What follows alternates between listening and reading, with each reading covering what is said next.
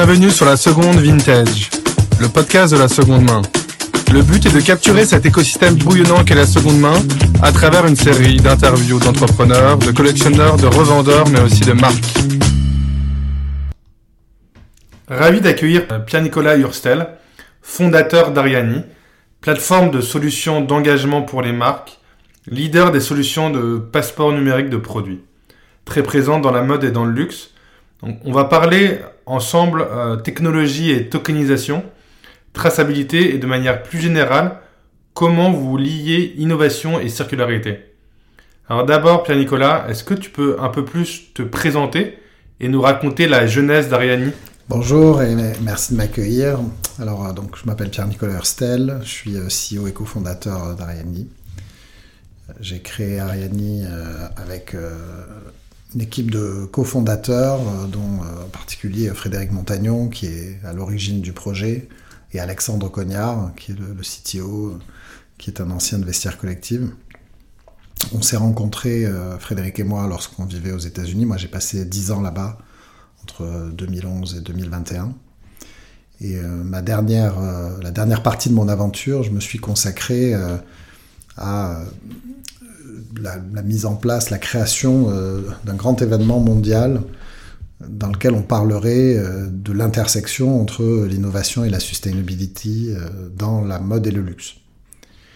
Donc euh, c'est par ce biais-là, c'est en travaillant sur ce sujet que je me suis rapproché de Fred, qui commençait à réfléchir à Ariani, et qu'on a décidé de, joindre nos forces pour créer ce projet. Ça nous a amené ensuite à, rentrer en France. Donc le sujet de l'intersection entre euh, l'innovation, la mode durable, finalement, comment faire pour, que, pour faire émerger des, business models qui soient positifs économiquement et euh, positifs sur le plan de la durabilité, euh, du respect de l'environnement et, de l'adaptation aux, nouvelles contraintes imposées par, le changement climatique. Ben, ces sujets-là, c'est des sujets qui me, qui me passionnent et et, parmi d'autres dont on parlera tout, à l'heure, qui, je pense sont critiques pour les marques. Et donc c'est comme ça qu'on a, que je me suis jeté dans ce projet en, 2018. Donc ça fait euh, maintenant 5 ans qu'on travaille sur Ariani. Ok, très bien. Et donc, euh, notre public n'est pas forcément euh, très amateur de technologie et de, et de Web3. Est-ce que tu peux d'abord nous clarifier quelques termes, comme par exemple le terme de tokenisation? Oui, en fait, si on, si on regarde, la, on va essayer de le, simplifier au maximum, c'est l'idée de créer une représentation euh, digitale d'un objet physique. Pas une représentation visuelle, une représentation de la propriété de cet objet physique. Je vais vous donner, euh, je vous donner un exemple. Quand on, quand on quitte une boutique avec un vêtement, on part avec le vêtement. Il reste pas dans la, dans la boutique. Il est bien notre propriété. Dans le monde physique, quand on possède quelque chose, on part avec sur Instagram, euh, vos followers, c'est pas vos followers. Ils sont pas à vous. Vous pouvez pas partir d'Instagram avec.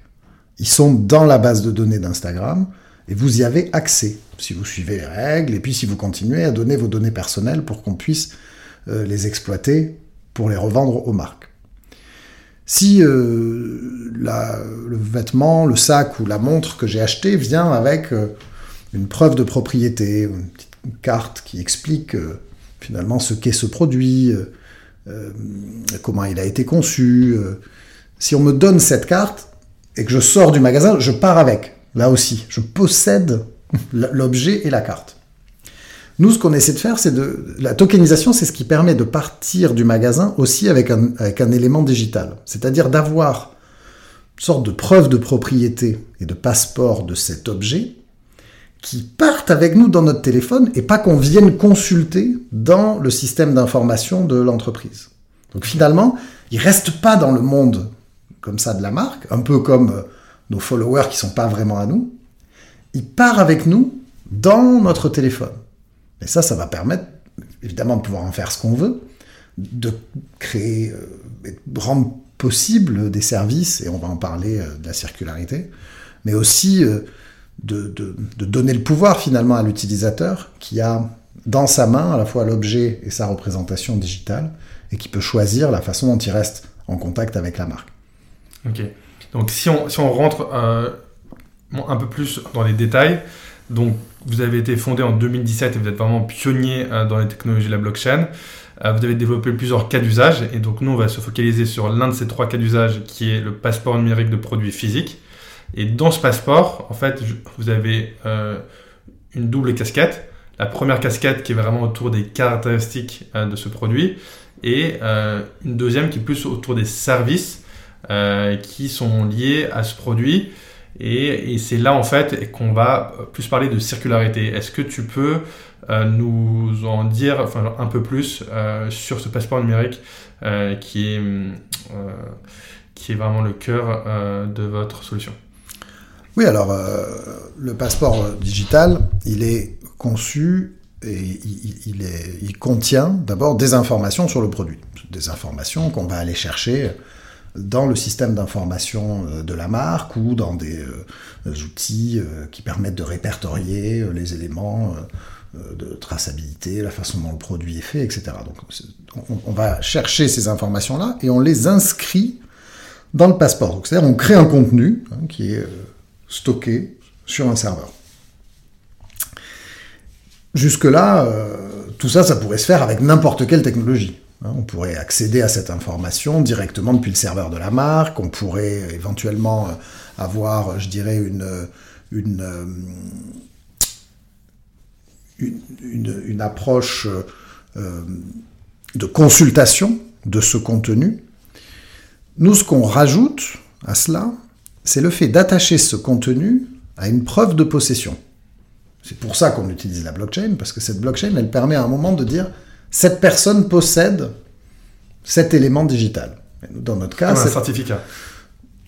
C'est une preuve de propriété. Je ne sais pas si le terme certificat, euh, euh, le, terme certificat est peut-être bon, hein, mais L'idée vraiment, c'est cette preuve de propriété. J'ai cette preuve que je possède les informations liées à ce produit. Et donc, à la fois, je peux les consulter, et j'ai des droits spécifiques pour les consulter.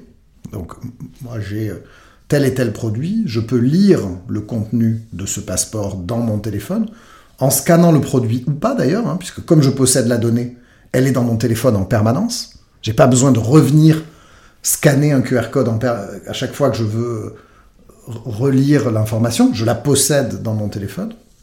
Je peux choisir de la partager. Par exemple, si je veux te vendre un produit, je vais partager avec toi le contenu de mon passeport, encore une fois, sans avoir à scanner de nouveau le produit. J'ai bien cette donnée, ce passeport, je l'ai dans mon téléphone.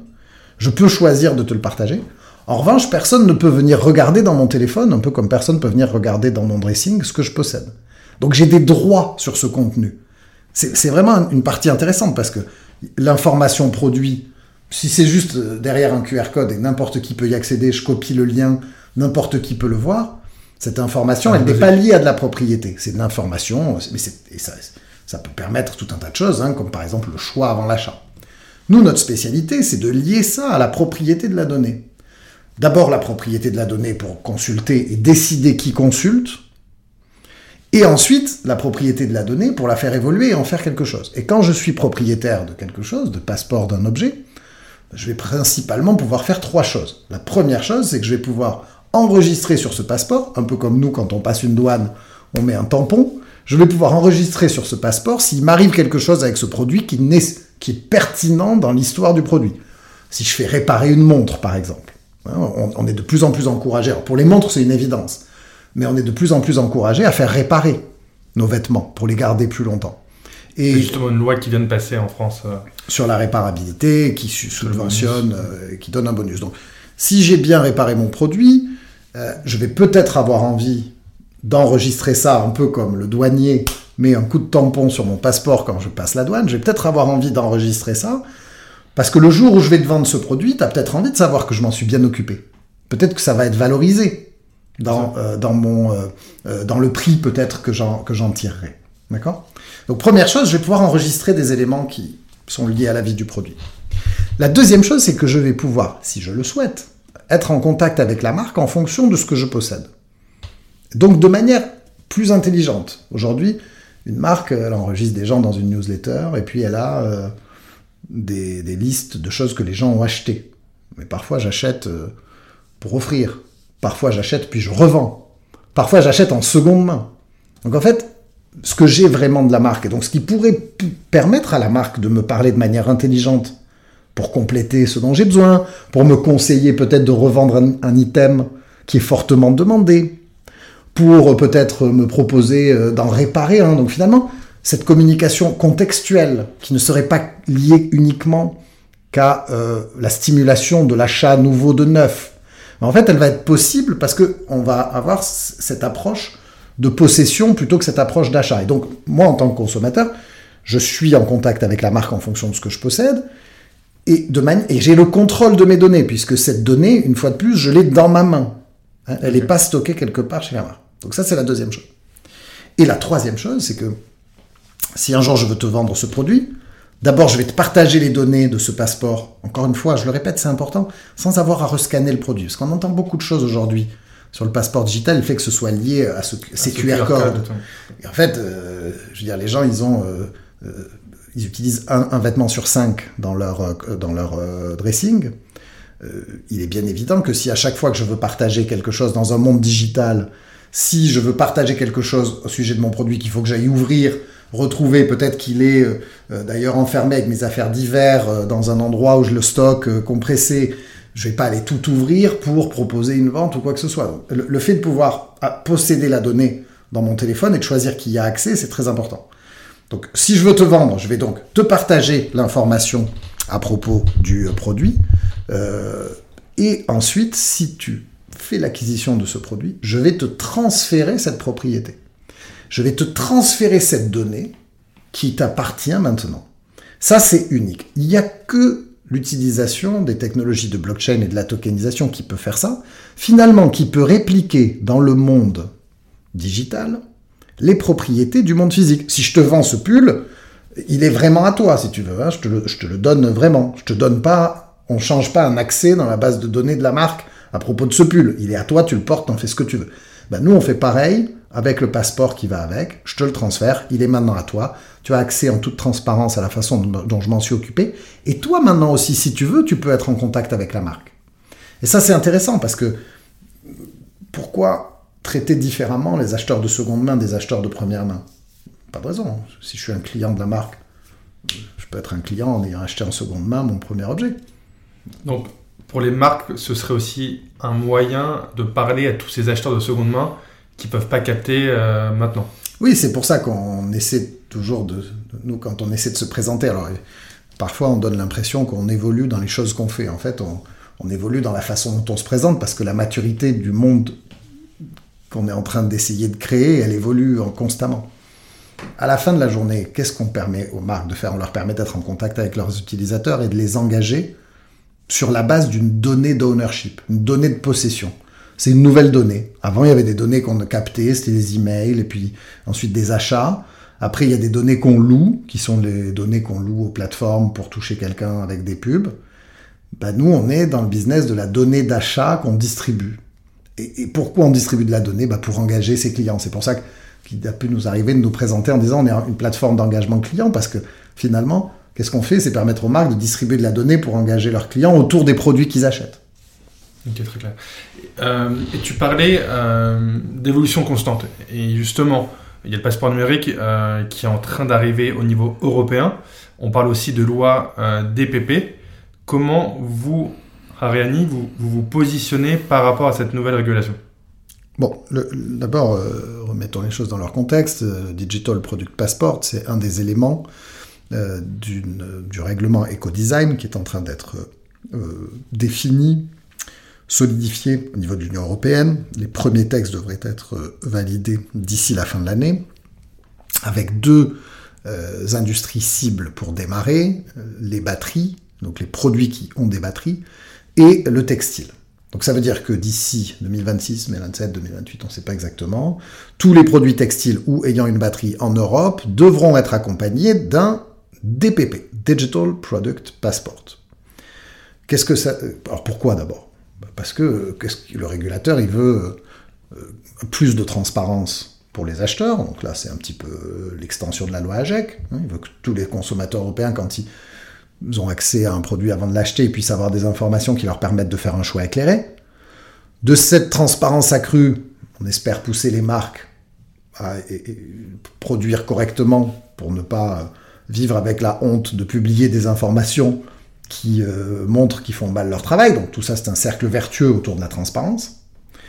Mais on veut aussi permettre à l'utilisateur de pouvoir utiliser plus longtemps, réparer, revendre ou recycler. Et on veut permettre à ceux qui vont réparer, faciliter la revente ou recycler, d'avoir accès à l'information pour pouvoir faire ça correctement. Un des gros problèmes du recyclage aujourd'hui, c'est qu'on ne sait pas comment recycler parce qu'on ne sait pas ce qu'il y a dans le produit.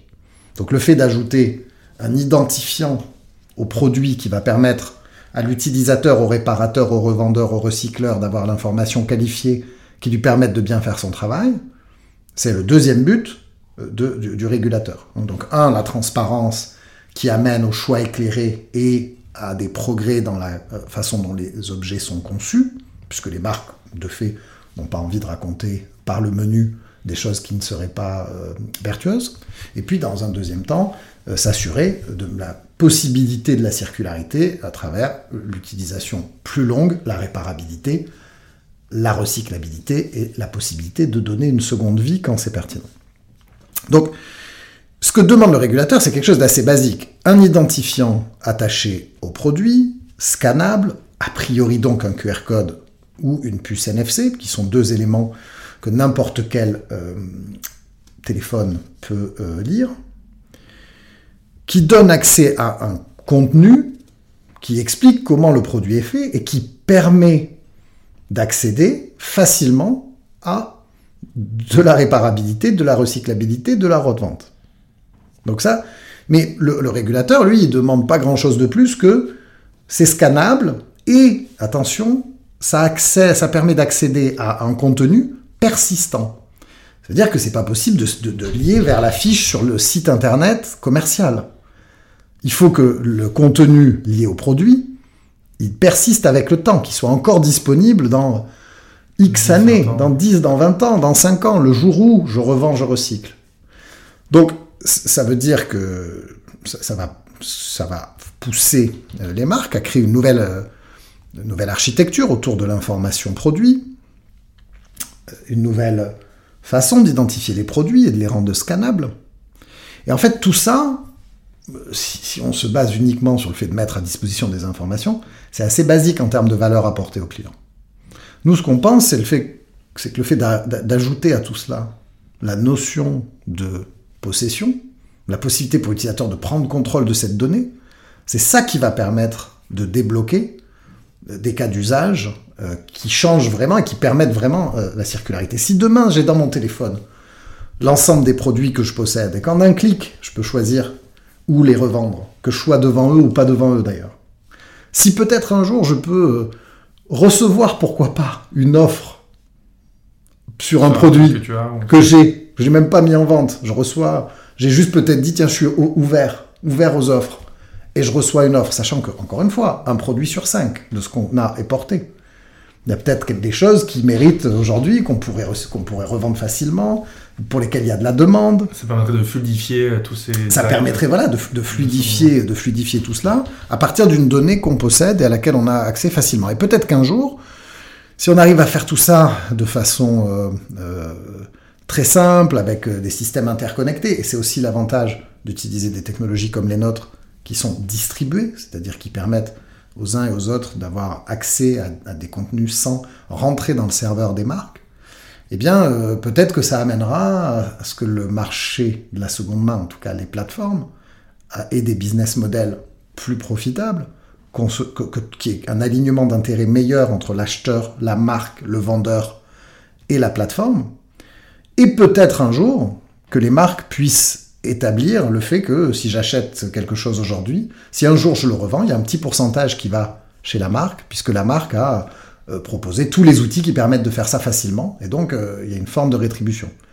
La conséquence de ça serait que demain, les marques pourraient avoir une partie de leur chiffre d'affaires qui s'effectue sur la seconde main, euh, ce qui est, à mon avis, la seule et unique solution pour éventuellement produire moins. Il faudrait que la croissance du chiffre d'affaires vienne d'autre chose que de produits uniquement neufs super clair et vraiment hyper intéressant. Euh, si on, si on rentre un peu plus euh, sur votre portefeuille de marque, actuellement, là, vous avez une cinquantaine de clients avec un ancrage historique autour, autour, autour, du, autour du luxe et notamment autour de l'horlogerie. Comment vous, percevez euh, le rapport euh, de ces différentes marques à la circularité? Est-ce que, est que, vous sentez qu'elles sont de plus en plus friandes euh, à cette circularité? Bah, le, premier secteur sur lequel on a travaillé, c'est le secteur de l'horlogerie.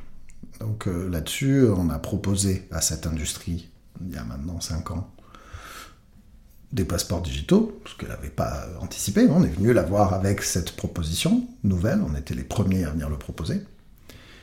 Et on a aujourd'hui euh, imposé ce produit comme, euh, je pense, une évidence pour la plupart des grandes marques. D'ici la fin de l'année prochaine, on aura 11 des 30 plus grandes marques d'horlogerie qui auront tous leurs produits accompagnés d'un passeport digital avec notre technologie. Mmh. Donc, et pourtant, l'horlogerie, euh, personne, il n'y a pas de problème de régulation. Hein. Ils sont pas du tout dans le scope du DPP. Pourquoi ils font ça? Ben, Ils font ça parce qu'ils y voient évidemment un intérêt euh, clair et évident. Il y a un business case immédiat. Et en grande partie pourquoi? Parce que bah, le fait de revendre une montre, c'est maintenant rentré dans... C'est accepté, je veux dire, c'est accepté par les marques, c'est accepté par les utilisateurs. Tout le monde a très bien compris que voilà, ça fait partie du décor. Donc la question, c'est plus une question de savoir ça me plaît, ça me plaît pas. Il faut pouvoir être dedans. Il faut pouvoir être en contact avec ce propriétaire de seconde main. Il faut lui proposer de venir réparer sa montre euh, à la manufacture. Il faut euh, lui faire découvrir la maison. Il faut pas faire de différence entre celui qui est premier propriétaire et le second. Et demain, il faut être capable de développer un business model pour la marque autour de ça. Donc il y a une évidence euh, à déployer cette technologie. Il faut savoir que le, la seconde main, les ventes de seconde main en horlogerie, ça pèse un poids colossal en valeur dans le business de seconde main dans le monde. C'est bien plus de 50%. Hein. C'est, Moi, j'allais dire que c'était 50% du marché du neuf de l'horlogerie. Alors, je sais pas si ce que je veux dire, c'est que sur l'ensemble des produits vendus en seconde main, la valeur totale du chiffre d'affaires des ventes en seconde main sur les plateformes, il y a une part colossale qui est sur les montres. Ah Donc c'est un nombre infime d'objets, évidemment, c'est un nombre beaucoup plus faible, mais il y a probablement euh, une règle de 80-20 euh, qui, qui s'applique. Donc c'est important. Donc ça veut dire que c'est un gisement de revenus, un gisement euh, de marge, c'est euh, un gisement de connaissances et relationnel. Pourquoi est-ce que je devrais faire une pub dans les journaux ou sur Instagram pour parler à un propriétaire d'une montre qui a acheté en seconde main? Pourquoi je devrais payer des coûts d'acquisition pour entrer en contact avec quelqu'un qui est déjà propriétaire d'un objet que j'ai manufacturé c'est à ça qu'on essaie de répondre. Si, et, on essaie d'y répondre d'une façon qui laisse le contrôle et le choix à l'utilisateur. Je récupère ce passeport digital, je décide que j'ai envie d'être en contact ou pas. C'est moi qui ai la donnée. C'est pas Facebook, c'est pas Instagram, c'est pas la marque, c'est moi. Ma donnée, comme ma montre, elle est sur mon poignet. Hein, j'ai la donnée dans, j'ai la, la montre sur le poignet, la donnée dans la main dans mon téléphone. C'est ce changement de paradigme sur lequel on travaille. Et c'est pour ça que les horlogers, les horlogers, ils ont compris ça parce que leur business, il est déjà comme ça. Il n'y a plus de questions sur la seconde main. Euh, euh, Richemont a racheté Watchfinder. Euh, voilà, ça roule. J'ai vu que Rolex aussi venait de lancer son Rolex, ils ont acheté Boucherer. C'est pas, c'est un, un, retailer, c'est le plus grand retailer de, de, de, de, première main. Qui propose un service qu'on appelle dans, dans l'horlogerie CPO, hein, Certified Pre-Owned, et là aussi, il y, a, un terme dans l'horlogerie pour le Certified Pre-Owned. Alors que le reste de l'industrie de la mode commence à parler de pre-loved sans vraiment trop euh, se mouiller. Mais, mais, ça, mais ça viendra. Ça viendra. Dans 10 ans, tout le monde fera ça normalement. Euh, est-ce que vous avez déjà des clients de euh, plus mode? Ah oui, on travaille. Bah, on, a, on, a, annoncé il y a quelques jours Mugler, qui, pour sa première collection de sacs à main, euh, équipe chaque sac à main d'un passeport digital que l'utilisateur va pouvoir récupérer, dont il va pouvoir prendre contrôle hein, de cette donnée, et qui va lui permettre bah, à la fois d'accéder à une, relation euh, contextualisée avec la marque, mais aussi bah, de pouvoir le revendre s'il veut, transférer ce passeport digital, accéder à des services. Ok. Et est-ce que vous avez aussi d'autres marques de mode Parce que j'avais vu Montclair aussi? Oui, oui, on travaille avec Montclair. On a démarré une belle aventure avec eux autour d'abord des 70 ans de la, de la maison, avec une première, des premières séries d'objets un petit peu rares. Et puis voilà, on travaille sur la, sur la suite avec eux. on a beaucoup de choses dans, euh, dans, les, euh, dans les tuyaux. Euh, mais c'est vrai que on a quand même mis beaucoup d'énergie ces dernières années à, ancrer un go-to-market, un segment de marché, vraiment à, essayer d'imposer ce produit et devenir leader sur ce premier segment. Et là, on commence à peine à élargir autour, maintenant qu'on a réussi cette, cette première étape. Ok, et justement là, euh, tu nous parles de sensibilisation. On sent que ça a été un vrai travail depuis, euh, euh, depuis, plusieurs années autour, de, autour du passeport numérique. Quels sont les autres obstacles que tu vois à l'adoption de ce passeport numérique? Bon, d'abord, il y a, ce triple enjeu de, physicalité, d'arriver à identifier, sérialiser des objets, leur apposer un élément scannable ça pose quand même un, certain nombre de, contraintes dans la supply chain qui sont qui sont pas euh, pas simples. Euh, donc c'est la première chose, il y a le physique. Ensuite, il y a des éléments digitaux qu'il faut centraliser euh, dans le système d'information de la marque, dans les outils qui n'existent pas vraiment aujourd'hui. Donc il va y avoir besoin de, de créer ces outils-là, soit de les développer, soit de les acheter. Et ensuite, par-dessus ça, la question de la prise de possession et de l'ownership, qui nécessite aussi de faire évoluer les euh, interfaces. Donc, c'est des choses qui prennent du temps, qui ne sont pas nécessairement triviales. Euh, c'est pour ça qu'on dit euh, souvent, si, le, si le passeport digital arrive dans deux ans, dans trois ans, eh bien, c'est aujourd'hui qu'il faut s'y mettre, parce que le temps qu'il va falloir pour faire des tests, construire et identifier clairement le besoin et la façon dont on veut faire les choses, faire tourner des appels d'offres, choisir des partenaires, implémenter, ben, ça prend, ça prend du temps. Donc il y a, y, a, y a, ce temps qui est un, qui est un obstacle. Euh, il y a aussi euh, finalement euh, les big tech hein, et les GAFA qui ont absolument aucun intérêt à ce que les gens prennent contrôle de leurs données et qui donc vont pas faciliter l'émergence d'applications qui permettent de le faire. Et là, d'une certaine manière, mon, message aux marques, c'est vous avez la possibilité, peut-être pour la première fois dans l'histoire de l'Internet, de faire changer les choses. De reprendre possession euh, de toutes les données. Voilà. Et en fait, sans même en reprendre vous possession, de les mettre dans les mains de vos utilisateurs. C'est-à-dire à la fois de vous, euh, euh, je dirais, rendre indépendante des plateformes, mais en même temps sans vous retrouver à stocker de la donnée sur les utilisateurs de manière démesurée, avec tout ce que ça veut dire en termes de sécurité et de conformité sans rien perdre, bien au contraire, de la capacité de les connaître et d'être en contact avec eux. C'est une notion dont on va entendre de plus en plus parler, hein, de zéro party data. C'est une data qui n'est pas first party dans le serveur de la marque ou third party dans celui d'Instagram. Zéro party, elle est dans les mains de l'utilisateur. Et pour la première fois dans l'histoire de l'Internet, chaque minute passée à déployer ces use cases-là, chaque euro dépensé, il est à la fois utile tout de suite, pour mettre en place un business model circulaire, pour être en conformité, mais aussi il permet de reprendre le contrôle sur les données et la présence digitale de la marque et de ses utilisateurs sans aucun intermédiaire. Et ça, euh, c'est vraiment quelque chose qu'il faut considérer parce que c'est un investissement qui va payer euh, avec des proportions importantes dans le futur. merci euh, pour ce message extrêmement positif, Pierre-Nicolas, et, et longue vie à, à Ariani. Merci bien. Merci beaucoup.